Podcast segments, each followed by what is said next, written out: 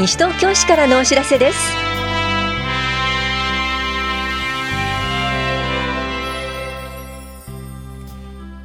今日は後期高齢者医療非保険者証をお持ちの方へ。若年健康審査などについてお知らせします。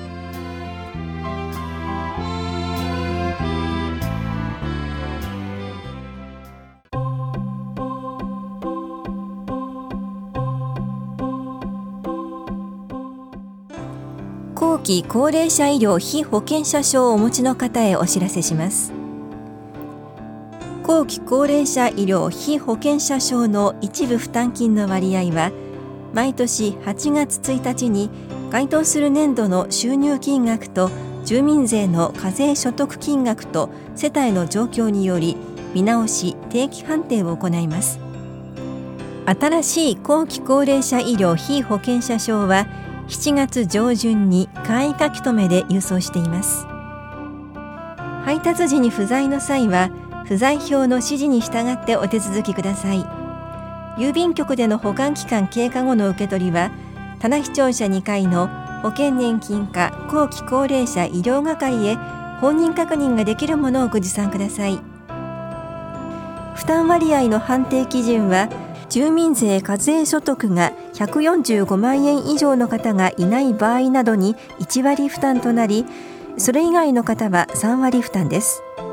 ただし定期判定により3割負担の判定で前年の収入金額が基準額未満の方は申請により1割負担となります。該当すると思われる方には申請書を送付していますので必ず申請してください。詳しくは棚視聴者保険年金課後期高齢者医療係までお問い合わせください。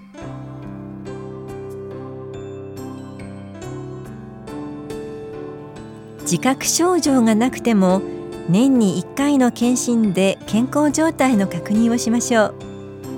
若年健康審査のお知らせです。受診できるのは西東京市在住の昭和55年4月から平成14年3月生まれで他に健康審査を受ける機会のない方です。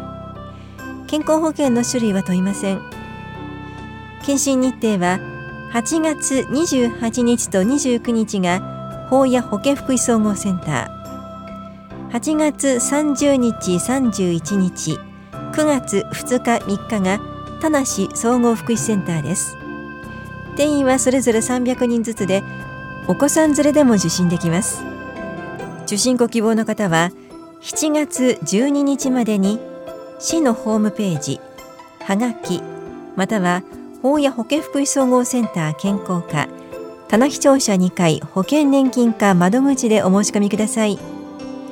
8月中旬に申し込み者に受診券を送付します。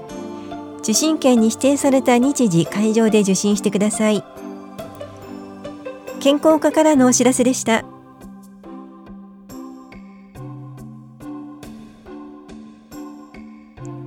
猫の譲渡会のお知らせです。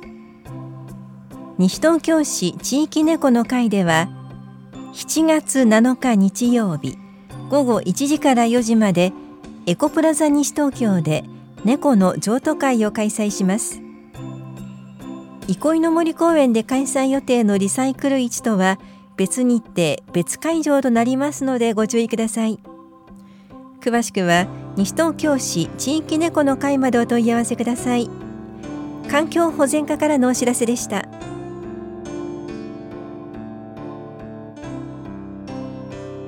石鹸工場を見学しようレッツゴー横浜。消費生活展バス見学会のお知らせです。石鹸と合成洗剤の違いは何？石鹸の方が環境に優しいのはどうして？人にも環境にも優しい石鹸工場を見学します。この催しは7月26日金曜日午前8時に棚視聴者に集合。午前中は石鹸工場太陽油脂株式会社を見学。午後は横浜港大桟橋国際客船ターミナルで昼食散策を行い午後4時に解散します。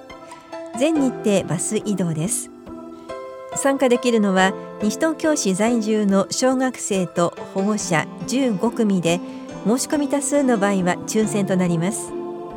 1組につき小学生の子ども2人までです。参加ご希望の方は7月8日までに往復はがきかファックスメールでお申し込みください。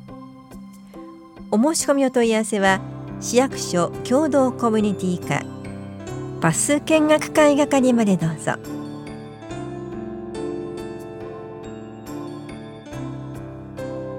多摩六都科学館共催企画。考古学者のお仕事体験。土器に残る不思議なへこみを調べようのお知らせです。遺跡から発見された土器に残っているへこみ圧痕を調べると縄文人の生活が分かってきます。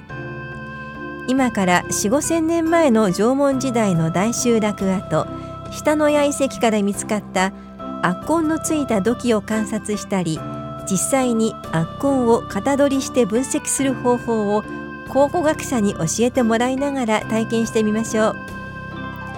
この催しは7月7日日曜日午前11時からと午後1時から午後2時半からの3回いずれも50分間多摩六都科学館で行われます。講師は昭和女子大学早稲田大学講師の佐々木由香さんです。参加できるのは小学生以上各回12人ずつで小学3年生以下は保護者が同伴してください。費用は150円です。参加ご希望の方は当日開館時よりインフォメーションで参加券を配布します。先着順です。詳しくは保谷庁舎社会教育課までお問い合わせください。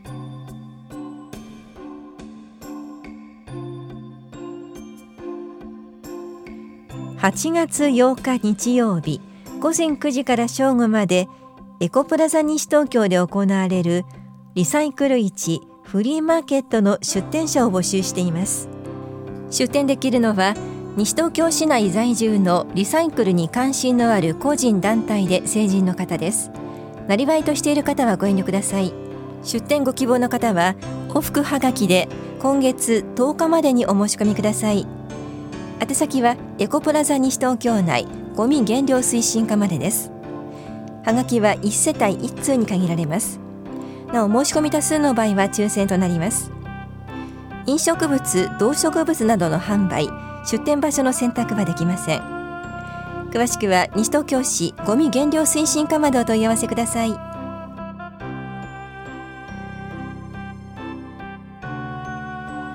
LED 照明設置費用の半額助成のお知らせです。地球温暖化対策の推進のため LED 照明の設置費用工事費購入費の半額を助成します。市民が今年4月以降に住宅用途に供する部分に設置されている蛍光灯ランプのみ使用可能な照明器具を LED 照明器具に取り替えた場合購入費用の50%上限1万円を助成します。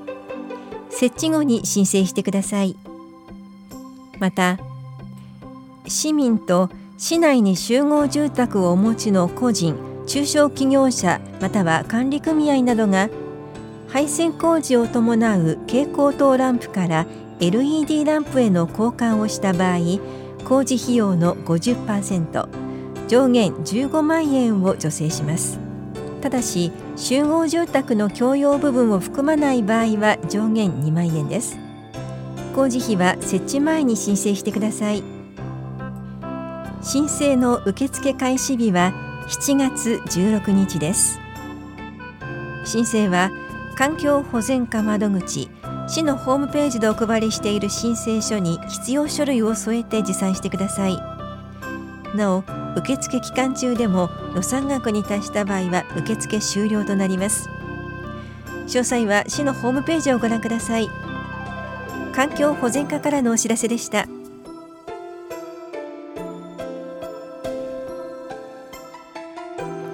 市の指定収集袋ゴミ袋に掲載する広告募集のお知らせです。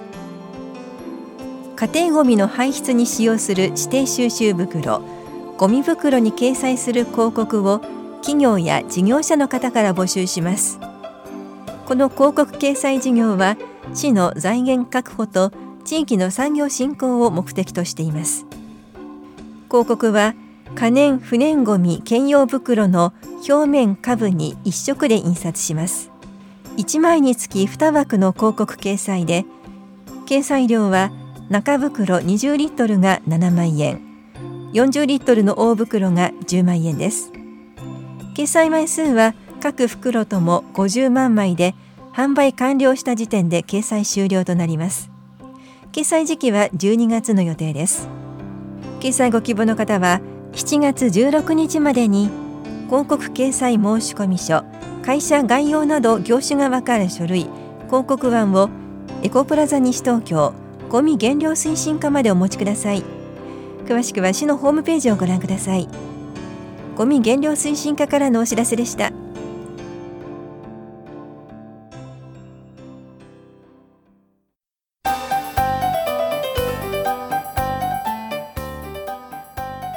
熱中症や水の事故を防ぎましょう。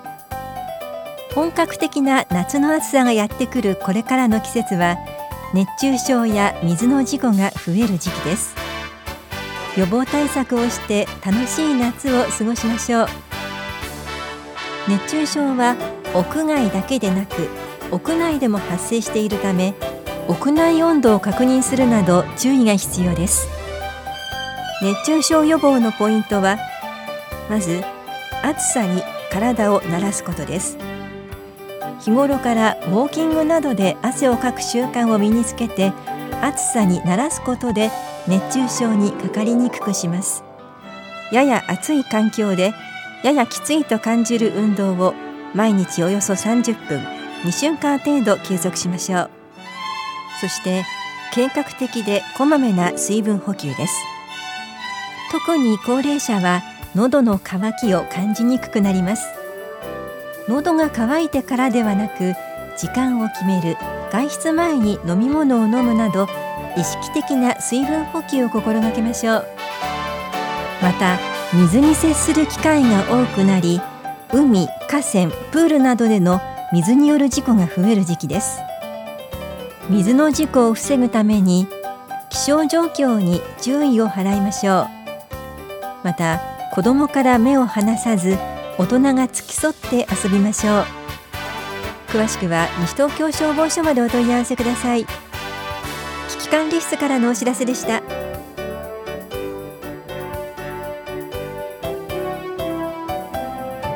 この番組では皆さんからのご意見をお待ちしています。FM 西東京西東京市からのお知らせ係までお寄せください。